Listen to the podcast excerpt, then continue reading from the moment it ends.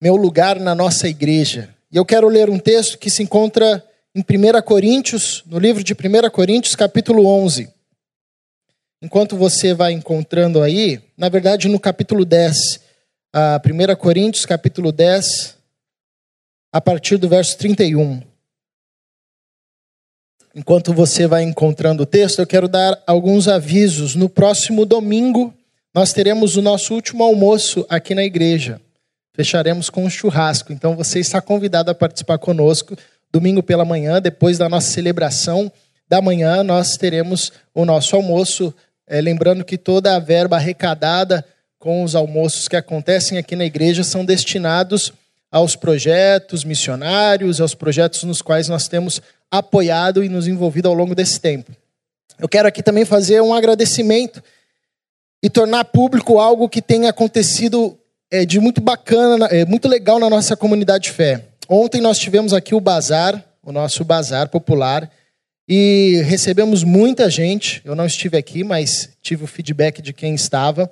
Ah, e tivemos muitos irmãos engajados eh, no serviço voluntário para que o bazar acontecesse. Isso é um motivo de alegria, um motivo para louvarmos a Deus. Os irmãos que se disponibilizaram, dedicaram o seu dia, o seu sábado. Alguns passaram o dia inteiro aqui, ainda emendaram, ficaram até na atividade dos casais à noite e ainda estão aqui hoje pela manhã celebrando a Deus conosco. Isso é muito bacana. Ontem também nós tivemos 25 jovens aqui da nossa igreja que se somaram, eu estava nessa ação, que se somaram a mais 80 voluntários do Rio de Janeiro todo, numa, num dia de revitalização no Degase, na Ilha do Governador. O Degase é uma instituição estadual que abriga adolescentes em medida socioeducativa. Nós chegamos lá às sete da manhã, saímos de lá às 17 horas, pintando cela, pintando muro, pintando chão, limpando, ah, fazendo atividade com os adolescentes que lá estavam. Foi um dia muito cansativo, mas foi um dia muito legal. E nós tivemos parte da nossa igreja representada nesse projeto. Então tem sido muito bacana ver a disponibilidade dos irmãos ah, em servir, em dedicar talento, em dedicar tempo, em dedicar, em dedicar os recursos, as habilidades, para que de alguma forma a gente sinalize o reino de Deus, quer seja aqui na nossa igreja local, quer seja fora, ah, onde nós somos chamados a sinalizar o reino de Deus. Isso nos é motivo de grande alegria e tem tudo a ver com o que nós estamos conversando ao longo desse domingo, ao longo desse mês, ah, pelos domingos, na parte da manhã meu lugar na nossa igreja. Nós queremos mesmo, de coração, que todo aquele que se achega a essa comunidade de fé perceba que aqui é um local para ser abençoado, ah, para ser cuidado, para ser pastoreado, mas também um local onde se possa servir, se possa se engajar, quer seja com o seu tempo voluntário, com seu talento, com seu recurso, quer seja se dedicando à intercessão, quer seja mantendo os projetos, enfim, ah, nós queremos mesmo que todos nós que participemos aqui dessa comunidade de fé encontremos o nosso lugar na nossa comunidade de fé. E hoje falaremos sobre um tema que eu gosto muito e que não pode de forma alguma ser negligenciado porque caso isso aconteça, nós colocamos em risco o, o desenvolvimento da vida cristã e o nosso amadurecimento da fé, ou o nosso amadurecimento na fé. Nós conversaremos hoje sobre a vocação do pastoreio mútuo. A vocação do pastoreio mútuo.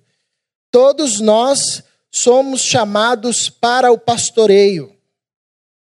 Pastorear não é algo exclusivo dos pastores, dos bispos, dos apóstolos, dos padres. Todo cristão, todo discípulo de Jesus é chamado a exercer as funções pastorais no corpo, na igreja. Isso significa que eu e você, independente da titulação que temos ou do ministério que eh, vinhamos a desenvolver ah, na comunidade de fé, todos nós somos chamados ao pastoreio. Do mais moço ao mais idoso.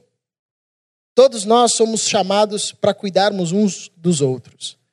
A Bíblia usa muito, sobretudo no Novo Testamento, essa expressão uns aos outros. Orem uns pelos outros, encorajem uns aos outros, exortem uns aos outros, cuidem um dos outros. Isso é o ministério do pastoreio.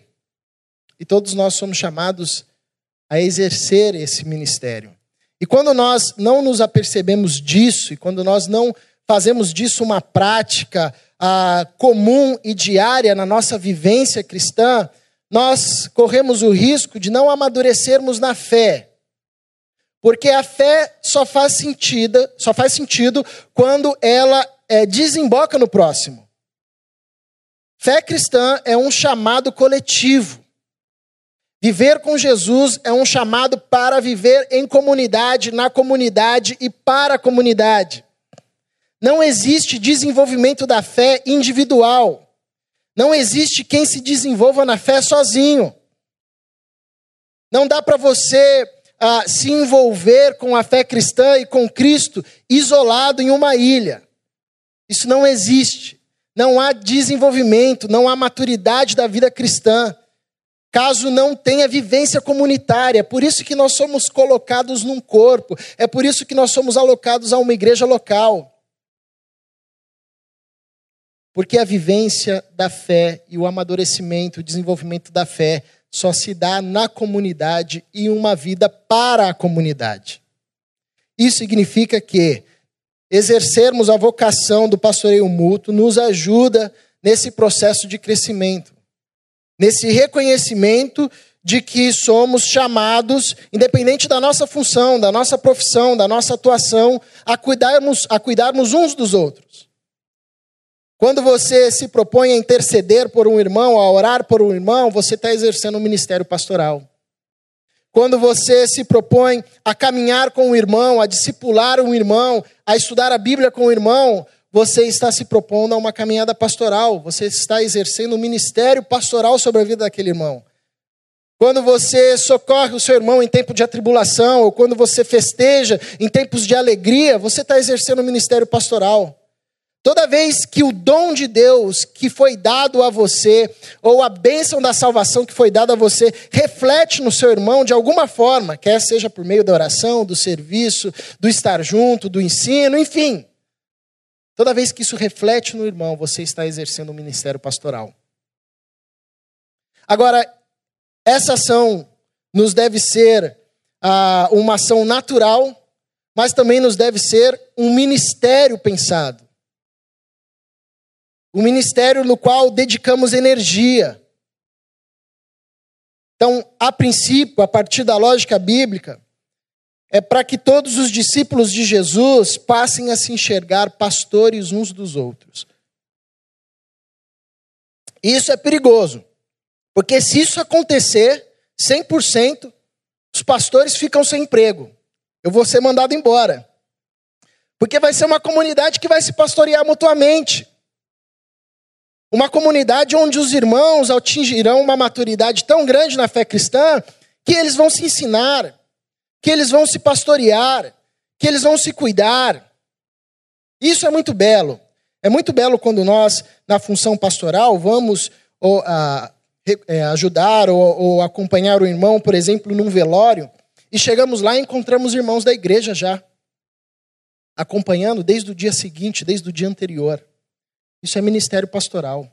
Ou quando nós vamos fazer uma visita e chegamos lá, já tem irmãos da comunidade de fé acompanhando, nos dão um relatório, passam todo o processo, isso é o pastoreio mútuo. Ou quando depois nós descobrimos que um irmão perdeu o emprego e aí o outro irmão que era amigo soube, juntou um grupo de irmãos, eles arrecadaram recursos e, e, e ajudaram, auxiliaram essa pessoa. Isso é ministério pastoral. E todos nós, todos nós que caminhamos com Cristo, somos chamados para exercermos essa vocação, para exercer essa vocação pastoral. Cuidarmos uns dos outros. Eu quero ler um texto com os irmãos, que se encontra em 1 Coríntios, capítulo 10, no verso 31, até o capítulo 11, verso 1.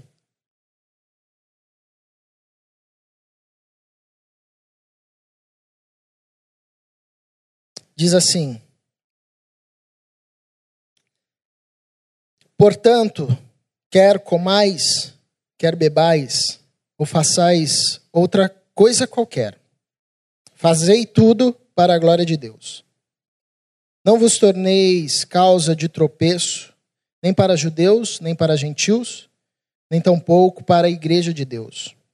Assim como também eu procuro em tudo ser agradável a todos, não buscando o meu próprio interesse, mas o de muitos, para que sejam salvos.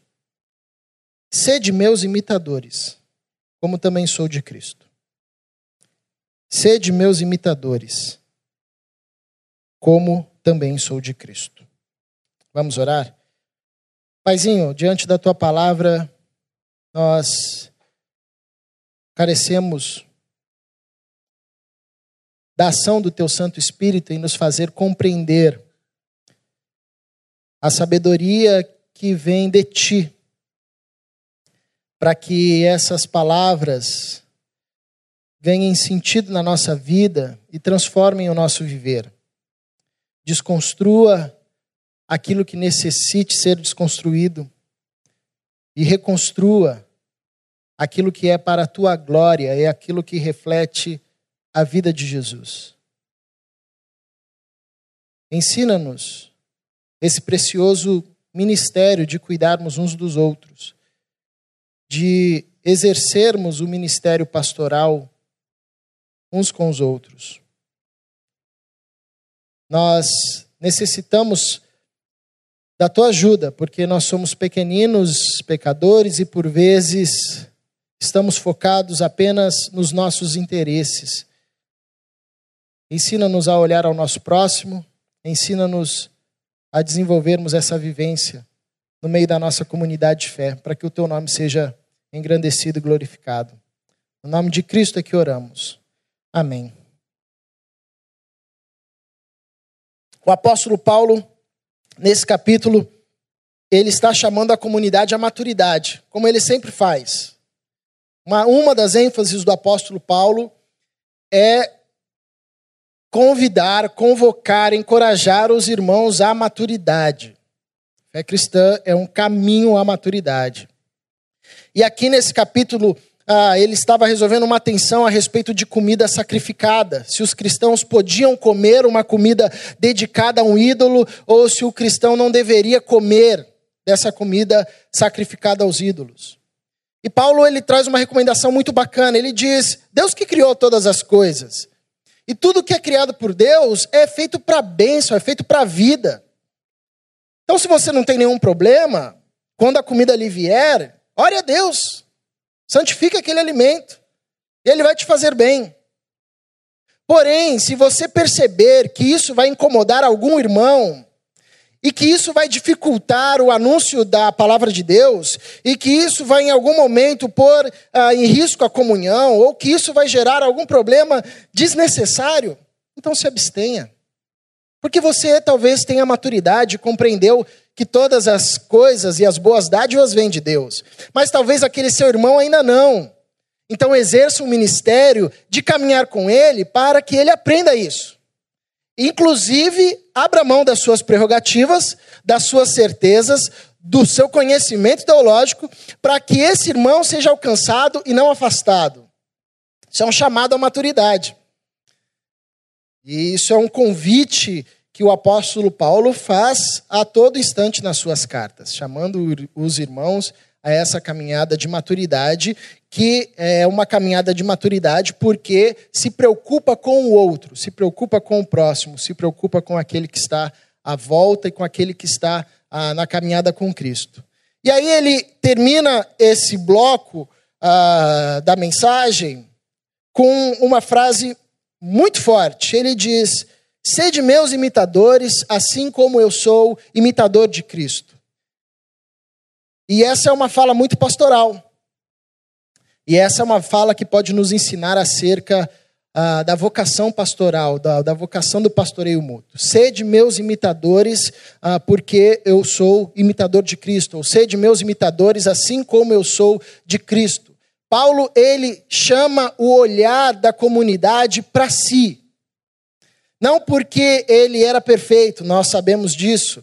não porque ele ah, se via é, para além do que ele era, mas porque ele tinha a plena convicção que a sua força, os seus esforços, a sua paixão, a sua mente, a, toda a sua dedicação estava concentrada num único objetivo, que era ser o mais parecido com Jesus Cristo de Nazaré. Era onde ele dedicava a sua energia.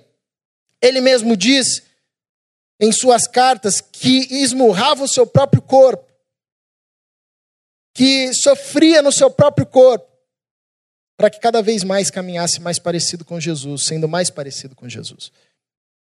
E quando ele diz isso ah, para a comunidade, ele está exercendo um ministério pastoral. Porque um dos primeiros desafios do ministério pastoral é exercer esse chamado, ou abraçar esse chamado de ser referência. Referência não porque se é perfeito, Referência, inclusive, no erro. O apóstolo Paulo é o mesmo que vai dizer uh, e se considerar um miserável homem, quando ele diz: O bem que eu quero fazer eu não consigo, o mal que eu não desejo está sempre diante de mim. Miserável homem que sou, quem me livrará do corpo desta morte? Referência até mesmo na caminhada do arrependimento. Então, um dos primeiros desafios dessa vocação do pastoreio mútuo é abraçarmos o chamado para sermos referência anunciarmos aos nossos irmãos, aqueles que estão se iniciando na caminhada da fé. Olha para mim. Você quer saber como é ser parecido com Jesus? Então vamos caminhar juntos. Isso é muito interessante porque nos lembra de algo que às vezes nós esquecemos. A vida de Jesus é vista nas nossas ações, ou deveria ser vista nas nossas ações a vida de Jesus, muitos irmãos falam: ah, como é que eu faço para ver Jesus? E a nossa resposta deveria ser sempre: olha para mim. Olha para mim que você vai ver a vida de Jesus.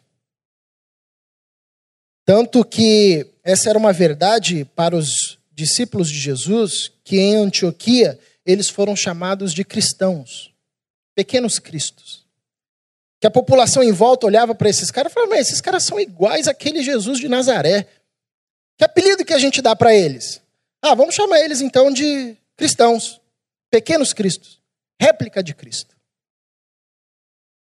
Nós não podemos nos esquecer que se nós quisermos apresentar Jesus ao mundo e às pessoas, nós não não, não o apresentaremos apenas pelas nossas palavras, mas nós o apresentaremos, sobretudo, pela nossa vida.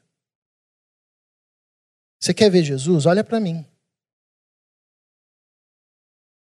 Esse é o desafio da vivência cristã. Esse é um chamado que nós devemos abraçar nesse exercício da vocação do pastoreio mútuo.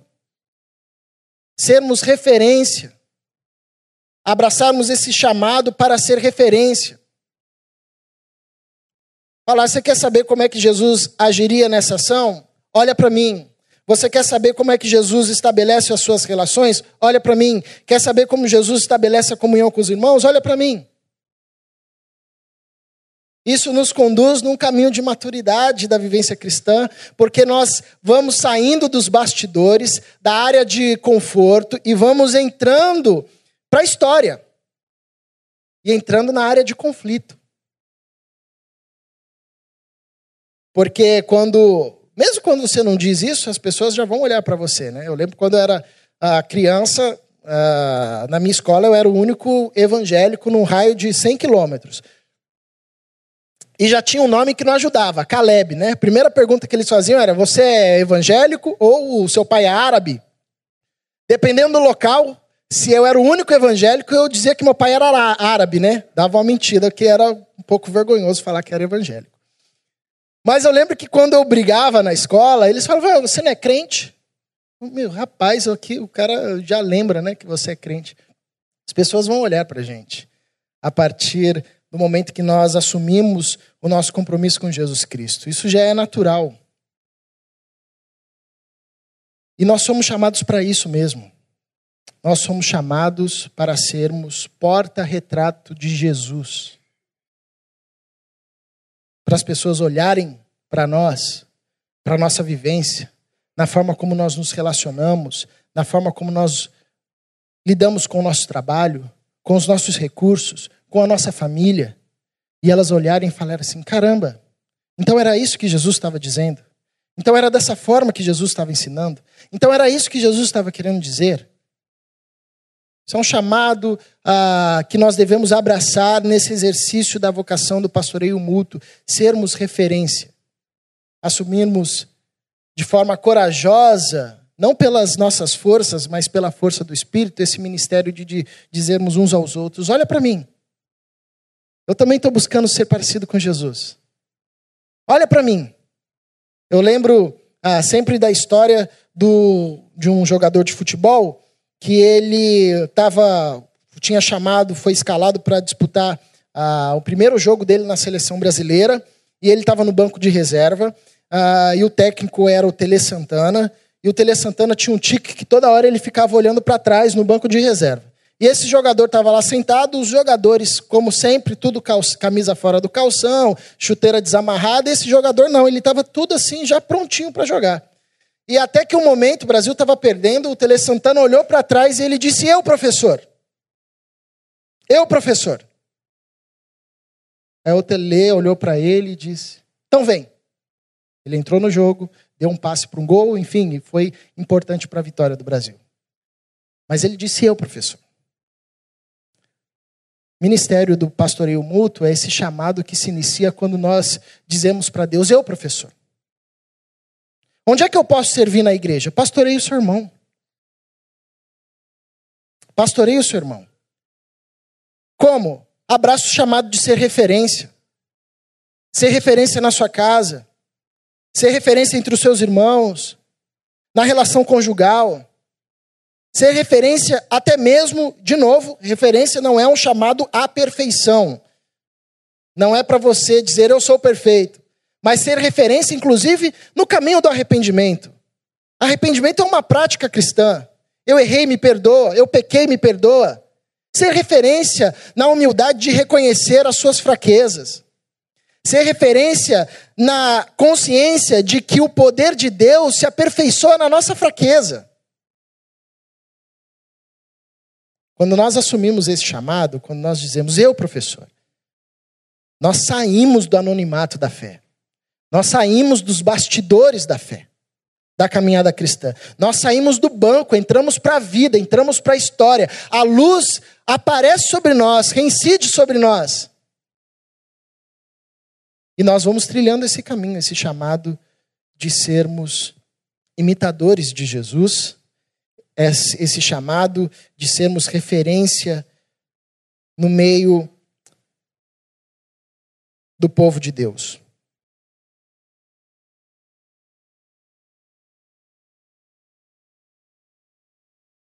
Isso só é possível quando nós também abraçamos um outro chamado de abrir, mão, de abrir mão das nossas prerrogativas em prol do nosso irmão que é uma das ênfases desse texto do apóstolo Paulo.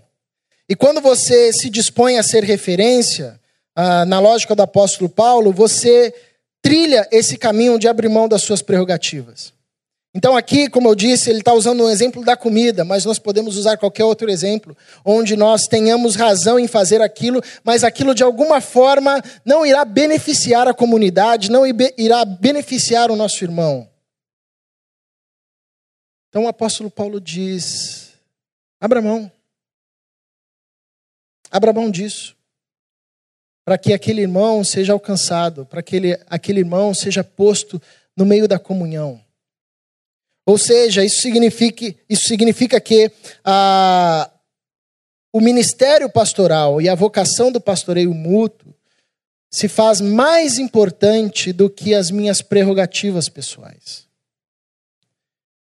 A vocação do ministério, a vocação do pastoreio mútuo se faz mais importante do que até mesmo nos meus projetos pessoais. Isso é um chamado para a gente repensar o nosso caminho, os nossos caminhos, os nossos projetos, as nossas prerrogativas à luz da comunidade e à luz da comunhão. Muitas vezes, muitas vezes, nós negligenciamos até mesmo aquilo que no, nos é ou deveria ser mais precioso, a nossa família, a nossa relação conjugal, por conta dos nossos projetos, das nossas prerrogativas. Isso é marca daquele que decidiu viver para si.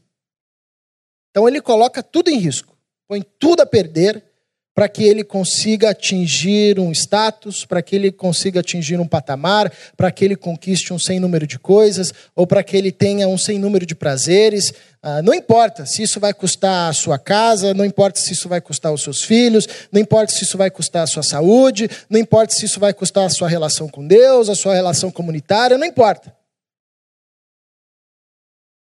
Como o sujeito foi tomado por esse senso individualista, ele coloca a sua prerrogativa acima de qualquer outra coisa.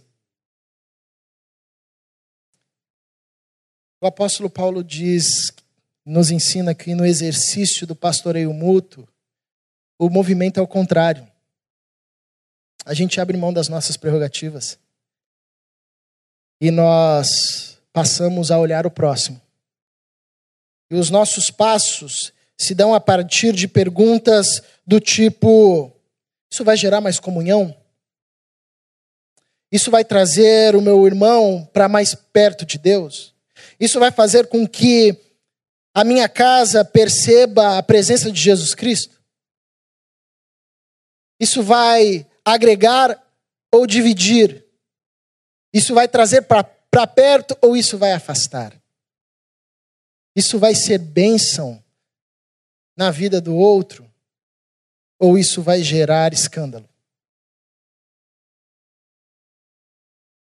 Então, assumir a vocação do pastoreio mútuo é abraçar o chamado para ser referência e é abraçar o chamado de abrir mão das prerrogativas em benefício da comunidade, em benefício do irmão. E Paulo sabia muito bem o que significava isso. Porque Paulo só se tornou quem se tornou por causa de um homem que agiu assim na vida dele. E que às vezes a gente passa tão desapercebido e não percebe que esse cara é, na verdade, o cara da igreja. Barnabé. Tem até a música, né? Era seu nome, Barnabé, natural de Chipre. Barnabé era o cara do Novo Testamento. Porque ele foi instrumento de Deus e exerceu e abraçou a vocação pastoral sobre a vida de Paulo. Inclusive quando ninguém queria abraçar o apóstolo Paulo. Vamos relembrar aqui um pouco da história do apóstolo Paulo? Ele era Saulo, perseguia os irmãos, de repente ele tem uma experiência com Cristo, se converte, e essa experiência é tão impactante que ele, três dias depois, já sai pregando a respeito de Jesus. Então você imagina lá no primeiro século, você sabe que existe um sujeito chamado Saulo que quer prender os irmãos, que apedreja os irmãos, e de repente você sabe que esse cara se converteu, de repente começou a pregar o evangelho. Ah, você diz, calma aí. Esse cara aqui é um infiltrado. Ele veio aqui olhar o que a gente está fazendo. Ele veio perceber quem são os líderes. Então os irmãos, instintivamente, começaram a rejeitar Paulo. Quem foi o cara que disse: Eu vou caminhar com ele? Barnabé. Barnabé foi, caminhou com Paulo, apresentou Paulo aos apóstolos, disse: Não, eu vou caminhar com esse sujeito, ele está sobre a minha tutoria aqui, pode deixar, vou pastoreá-lo. E aquela pedra bruta, Saulo, nas mãos de Barnabé, instrumentos, instrumento de Deus, foi sendo lapidada pouco a pouco. Barnabé quem chama Paulo, resgata Paulo de Tarso ah, para que ele entre nas viagens missionárias. E Barnabé vai trabalhando na vida de Paulo. E é tão interessante isso, porque Barnabé é um sujeito tão generoso e que abria mão das suas prerrogativas ah, para exercer a vocação pastoral, que a sua forma de exercer a vocação pastoral é criando uma plataforma para que Paulo crescesse, crescesse, crescesse e crescesse mais do que ele. Então, quando você lê o livro de Atos, você vai ver assim no começo: Barnabé e Paulo, Barnabé e Paulo, Barnabé e Paulo. Depois você vai ver Paulo e Barnabé, Paulo e Barnabé, Paulo e Barnabé. E aí depois você só vai ouvir falar de Paulo, Paulo, Paulo, Paulo, Paulo, Paulo, Paulo. E Barnabé vai se escondendo. porque ele entendeu que a vocação pastoral é esse ministério de criarmos plataformas onde a gente abra a mão das nossas prerrogativas para que o nosso irmão cresça.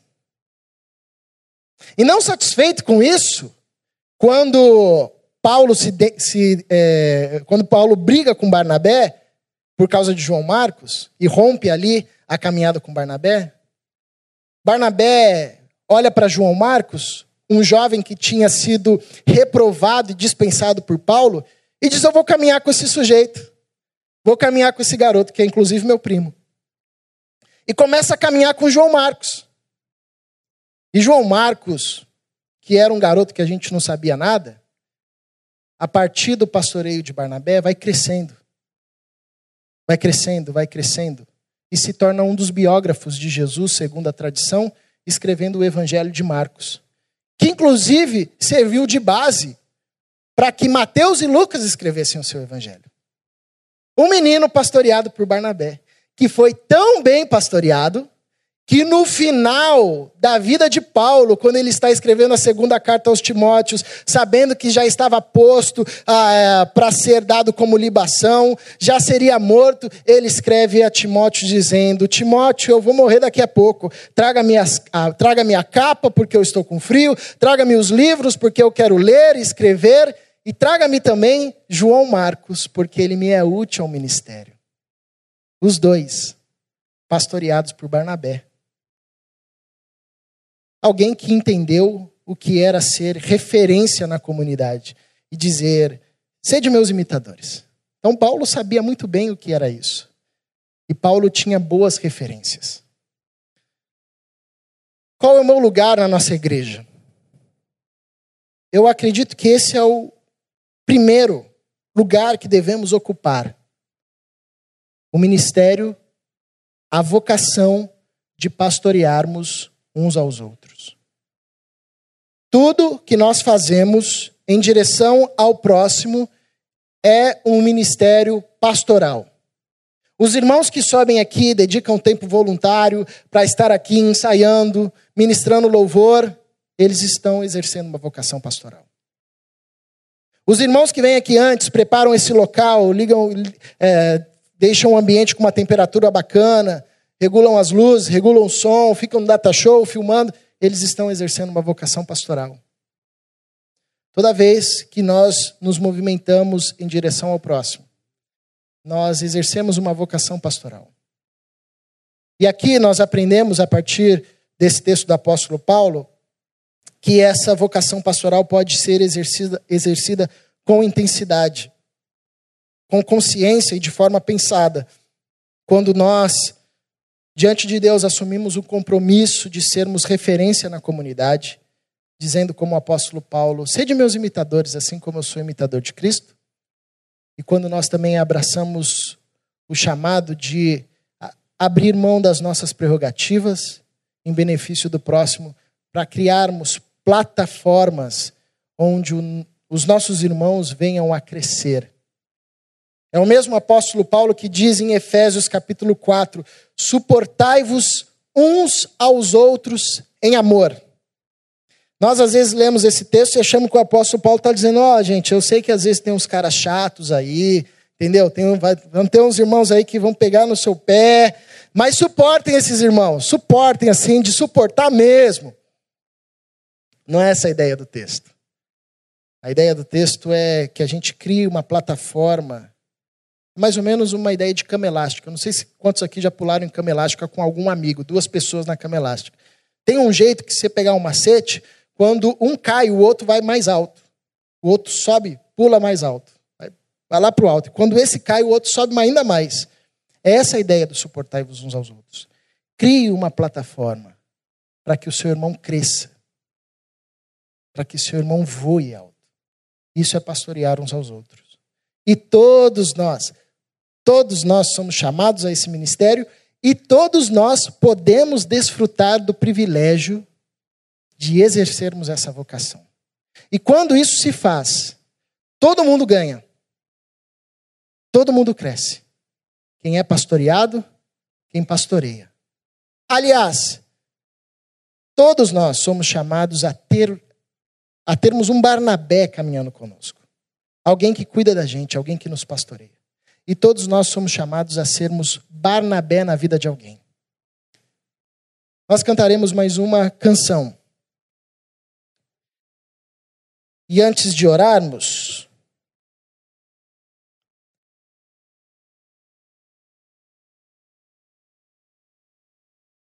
duas perguntas para a gente refletir nesse tempo. Quem é seu Barnabé? Quem caminha com você?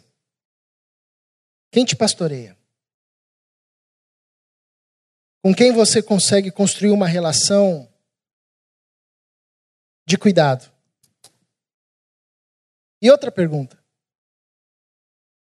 para quem você é Barnabé? A quem você tem exercido esse ministério pastoral? Nós somos chamados para a comunidade, para desfrutarmos do milagre de sermos muitos, mas pela ação de Deus, termos um só coração, uma só fé, um só corpo, um só batismo, uma só esperança um só Senhor. Vamos ouvir essa canção e depois nós oraremos. Eu quero terminar essa série de mensagens com um desafio. Quero desafiar você que nessa manhã quer dizer a Deus: Eu, professor, eu, eu quero entrar nesse jogo. Eu quero servir na nossa igreja a partir do meu local. Eu quero servir com os meus talentos, com os meus dons, com o meu tempo, com os meus recursos. Eu, professor, eu quero pastorear. Eu quero cuidar do meu irmão. Eu quero ser referência para o meu irmão. Talvez enquanto essa mensagem estava sendo pregada, talvez até lhe veio à mente uma pessoa e lhe ardeu o coração por isso. Então quero orar com você. Que nessa manhã deseja fazer essa oração. Eu, professor que a tua igreja nasça todo instante quando orarmos uns com os outros, que ela se fortaleça e cresça quando cuidarmos uns dos outros, quando ensinarmos, encorajarmos uns aos outros. Nós queremos te servir, Deus. Queremos sinalizar o teu reino. E por vezes nós nos perdemos. Às vezes achamos que não temos talentos, não temos dons, recursos. Às vezes nós pensamos que se fôssemos igual ao outro, ou se tivéssemos tal recurso, nós serviríamos melhor. A verdade é que o teu reino, todos são chamados a servir, e são chamados a servir porque todos podem servir.